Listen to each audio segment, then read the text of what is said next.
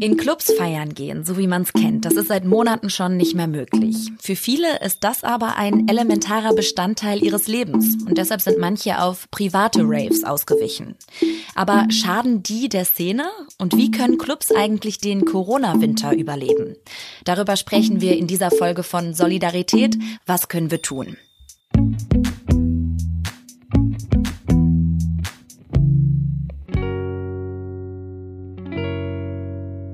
In diesem Podcast geht es darum, wie wir uns alle solidarisch zeigen können gegenüber bestimmten Branchen, Menschen und Organisationen. In dieser Folge mit mir, Helena Schmidt.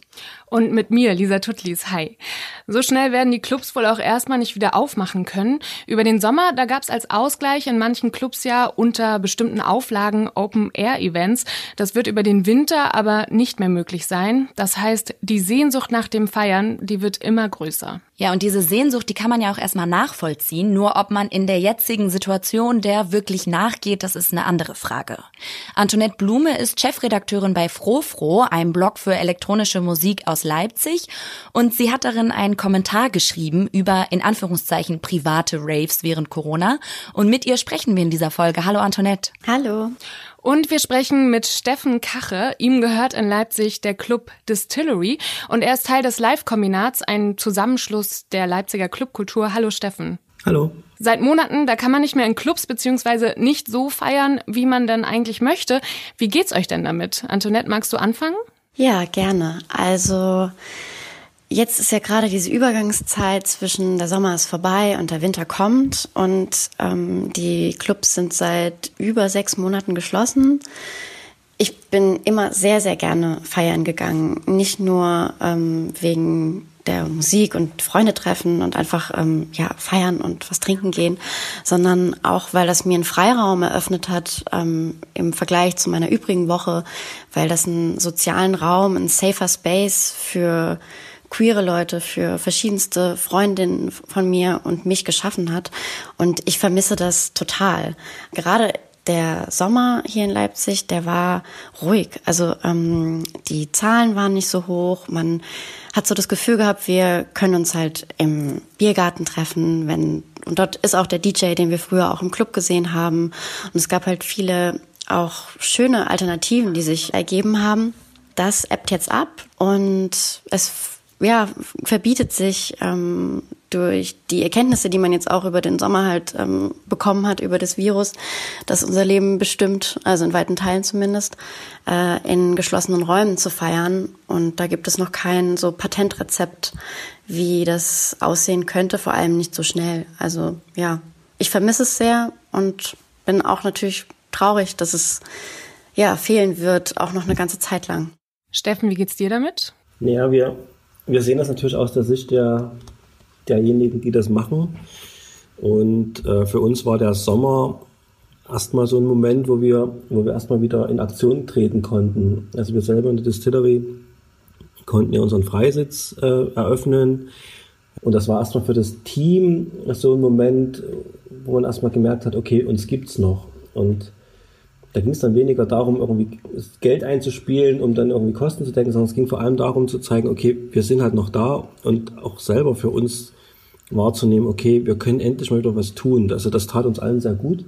Dementsprechend äh, schlimmer ist jetzt die Perspektive für die nächsten Monate. Also jetzt mit den steigenden Zahlen.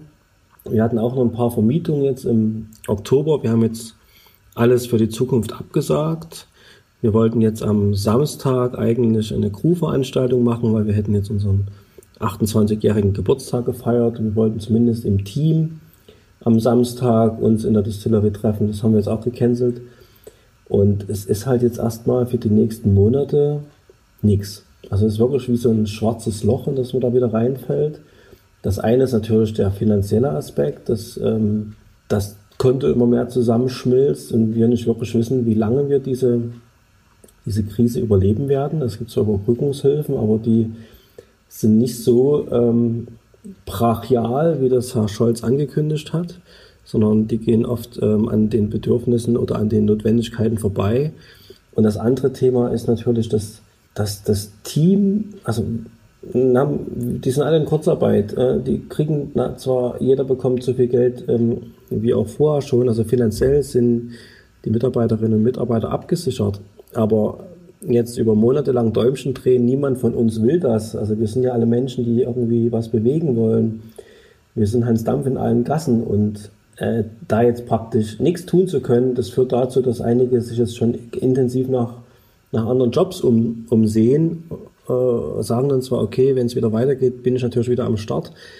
Aber je länger diese Pause geht, desto schwieriger wird es vor allem auch für den Zusammenhalt der, der Teams. Und damit mhm. brechen den Clubs natürlich auch viele Kompetenzen weg. Und das ist eigentlich so das, was uns also wir hatten jetzt zum Beispiel am Dienstag eine, äh, wir starten immer unsere Meetings im Live-Kombinat mit einer Wie geht's Runde. Das war sehr deprimierend. Mhm. Es ist also für die gesamte Szene schon eine ziemliche Belastung. Und jetzt gab es in den letzten Monaten auch trotzdem einige, denen diese Veranstaltungen mit äh, gewissen Auflagen eben nicht gereicht haben. Und die sind in privaten Partys da ihrem Drang nachgegangen. Es waren Partys mit 100 Leuten, teilweise sogar noch mehr. Zu denen musste man dann teilweise aber explizit angemeldet oder eingeladen sein. Wie blickst du darauf, Antoinette? Also für mich gab es da auch einen Moment, ähm, dass ich überlegt hatte, mich zu so einer Party anzumelden. Und ich weiß nicht mehr ganz genau, was es war, aber es hat mich was davon abgehalten, dann doch die Mail zu schreiben, ja, ich komme ähm, und schreibe mich auf die Liste. Einen Tag später habe ich dann so Snaps ähm, bei Instagram von dieser Party gesehen und es hat sich ja wie früher angefühlt, wenn man da drauf guckt und denkt, okay, wow, die erleben gerade das, was man sich selbst seit Monaten wünscht und auf dem Video war es mega voll und die Leute haben getanzt und sich gut gefühlt und ähm, dieser Vibe kam natürlich auch rüber. Niemand hat eine Maske getragen. Ähm, Corona war wie, wie vergessen in ja diesen Bildern. Und das ist nicht das einzige Video, das ich über Instagram gesehen habe. Äh, manche scheinen das auch im öffentlichen oder ja, halb privaten, halb öffentlichen Raum ähm, medial teilen zu wollen. Und damit habe ich das jetzt halt auch über längere Zeit mitbekommen. Und ich kann das so gut verstehen, dass man das machen möchte, dass man sich ausleben möchte, dass man tanzen möchte. Aber wir sehen es ja gerade, wie die Zahlen sich aufsummieren. Wir haben heute 10.000 Neuinfektionen. Und es sind nicht, also das ist ja auch so ein medialer Vorwurf, dass es jetzt nur die Feiernden wären. Äh, das teile ich auf keinen Fall. Es sind nicht nur junge Leute, die auf Partys raven und ähm, feiern, aber es kann zu diesem Infektionsgeschehen beitragen. Es trägt dazu bei. Und es ist so ein, ja, so ein false friend. Es lässt diese Pandemie auch irgendwie so unwichtig erscheinen für uns. Dabei begleitet uns das jeden Tag, es ist im Alltag sichtbar und dann ist da diese Flucht in diesen Hedonismus und Corona ist vergessen. Und das ist, macht es für mich auch so in Anführungszeichen gefährlich und vor allem auch unsolidarisch. Antoinette, das Thema, das ist sehr emotional und äh, kontrovers, ne? Das zeigen auch die Reaktionen unter deinem Text auf Rofro. Warum ist dann das Thema so aufgeladen? Was denkst du? Weil ähm, das um ein ganz persönliches, ganz intimes Bedürfnis geht, würde ich sagen. Und ich habe auch das Gefühl, also ich habe viele, viele Nachrichten bekommen, die auch sehr positiv sind, dass Menschen mir geschrieben haben, sie fühlen das genauso und dass sie es schön finden, ähm, ja, da auch irgendwie sich wiederzufinden und abgebildet zu werden. Äh, ich habe aber auch Nachrichten bekommen, ähm, die mich angreifen, beziehungsweise diesen Kommentar angreifen, was ich erstmal auch gar nicht so schlimm finde, denn es zeigt, es ist nicht dieses, okay, ich habe dich dabei ertappt und deswegen bist du jetzt beleidigt und ähm, schreibst, du findest den Kommentar doof, sondern ich glaube doch, das ist so diese erste Phase von, okay, da legt jemand doch irgendwie den äh, Finger in die Wunde. Das schon, glaube ich, auch viele ähm, von diesem Spannungsfeld wissen, dass das nicht richtig ist gerade, dass es nicht so wirklich in Ordnung ist, was man tut, dass man sich und seine Lust, seine Feierlust und den Hedonismus, den man braucht, über alles andere stellt. Und dass man da erstmal in so einer Verteidigungsposition ist, das kann ich nachvollziehen. Ich hoffe irgendwie darauf, dass ähm, nach diesem ersten ja, so diese Defensive, dass da noch eine Anschlussreflexion kommt, dass man irgendwie in zwei Wochen vielleicht doch denkt, hm, ich habe darüber jetzt nochmal nachgedacht und so richtig geil ist es nicht, was ich da mache, wenn ich halt schon wieder jetzt zum Rave gehe oder auch auf einen Rave einlade, meine ganzen Freunde einpacke und wir sind halt 100 Leute in einem geschlossenen Raum. Ey, vielleicht lasse ich es jetzt doch mal für die nächste Zeit. Steffen, wie siehst du das denn aus der Sicht eben eines Clubinhabers? Sind diese privaten Raves eine Gefahr für die Szene? Jein, also ja, auf jeden Fall, weil das Problem ist, dass es natürlich gerade in der, in der öffentlichen Wahrnehmung so dann auch so hingestellt wird, dass die Clubs die überwiegend den Schuldigen sind. Äh, in den Clubs selber gehen wir davon aus, wir haben Hygienekonzepte, wir haben auch das Know-how, wie wir ähm, da zumindest relativ sicher Veranstaltungen machen können. Und ich würde das auch ähm, abgrenzen zu sagen wir, illegalen Veranstaltungen, wo es wo gar auf gar nichts geachtet wird, wo es keine Kontaktverfolgung gibt, wo es keine Hygienekonzepte gibt und nichts. Da würde ich auf jeden Fall erstmal differenzieren wollen.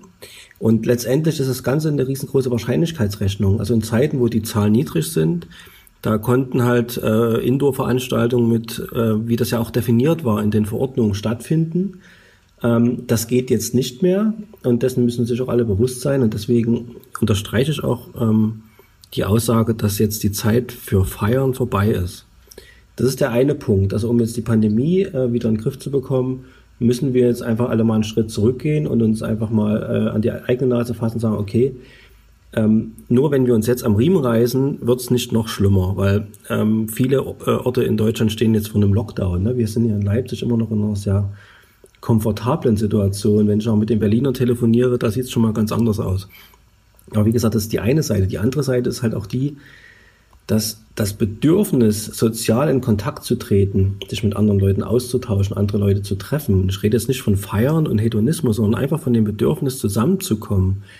Das ist natürlich immer abhängig von, von der Generation, aber gerade so Leute zwischen 18 und 25, 30, das ist ein ganz entscheidender Punkt. Dass, äh, wenn ich mich an die Zeit erinnere, als ich so alt war, war das der zentrale Bestandteil meines Lebens. Es war mir wahnsinnig wichtig, andere Menschen kennenzulernen, äh, mich mit anderen Menschen auszutauschen. Das ist ja auch ein Zeitpunkt des Lebens, wo eine gewisse Sozialisierung stattfindet, wo man äh, soziale Kompetenzen auch sich ähm, äh, gewinnt, indem man sich mit anderen Leuten austauscht. Und es wäre ein wahnsinniger Kollateralschaden, wenn das jetzt im Prinzip komplett auf Null runtergefahren wird oder sogar noch verteufelt wird. Deswegen, ich bin überhaupt kein Freund zu sagen, die feiern ja alle nur. Und wenn die Leute sagen, wir gehen feiern, dann heißt es auch einfach nur, wir wollen zusammen eine Zeit verbringen. Und wir müssen irgendeinen Weg finden, wie wir mit Corona umgehen, um halt nicht noch mehr Schaden zu verursachen. Und ähm, genauso wie es wichtig ist, dass äh, Schulen und Kindergärten offen sind, weil die Schäden, die entstehen, wenn Kinder und Jugendliche nicht in die Schule gehen können, sind teilweise vergleichbar mit den Schäden, die Corona verursacht. Wir sind ja einfach in einer total bescheuerten Situation. Egal was man macht, ähm, es wird zu Schäden führen. Und jetzt ist die Frage, welche Schäden sind geringer? Ähm, und deswegen bin ich absolut dafür, einen Weg zu finden, wie wir mit Corona umgehen. Wie könnte der dann aussehen, Steffen? Jetzt hast du es schon angesprochen. Du, also einen Weg zu finden, wie man damit umgehen kann. Du meintest auch, du bist im Kontakt mit den Kollegen aus Berlin. Quasi habt ihr ähm, ein gutes Konzept oder ein vertretbares Konzept, wie man dann über den Winter kommen könnte? Also ich bin ja selber noch im Bundesvorstand der Livecom, also das ist ja unser Bundesverband der Musikspielstätten und Clubs in Deutschland. Und wir arbeiten gerade daran, an einem, an einem Konzept äh, über Schnelltests praktisch sicherzustellen, dass niemand, der die Clubs betritt, äh, andere infizieren kann. Beziehungsweise geht das Konzept noch weiter, dass wir sagen, lasst uns einfach alle ähm, über alle Branchen und Gesellschaftsteile hinweg das so koordinieren, dass wir über Schnelltests einen Weg finden, wie wir mit der Krise umgehen können. Weil es gibt im Moment eine Hoff einen Hoffnungsschimmer, das sind Impfungen, aber die kommen irgendwann nächstes Jahr und äh, die spürbare Auswirkung wird das erst in einem Jahr haben. Das heißt, wir haben es jetzt noch ein Jahr lang mit der, äh, mit der Pandemie zu tun. Und wir müssen einen Weg finden, wie wir, wie wir das gehandelt bekommen. Und so entwickeln wir jetzt gerade Konzepte, die können im Moment noch nicht funktionieren, weil die Tests noch nicht genau genug sind. Also wir haben jetzt Tests, die sind auf 93 Prozent genau. Das heißt, sieben Prozent oder sieben Leute von 100 rutschen durch. Das ist noch nicht akzeptabel. Die werden sich aber verbessern. Und äh, die Strategie ist jetzt die, dass wir die Abläufe entwickeln, dass wir mit uns mit Immunologen und der Wissenschaft austauschen, dass wir versuchen, auf die Politik Einfluss zu nehmen, dass sie das versteht, dass man nicht mit ähm, Verboten agieren kann, sondern dass man Lösungen anbieten kann.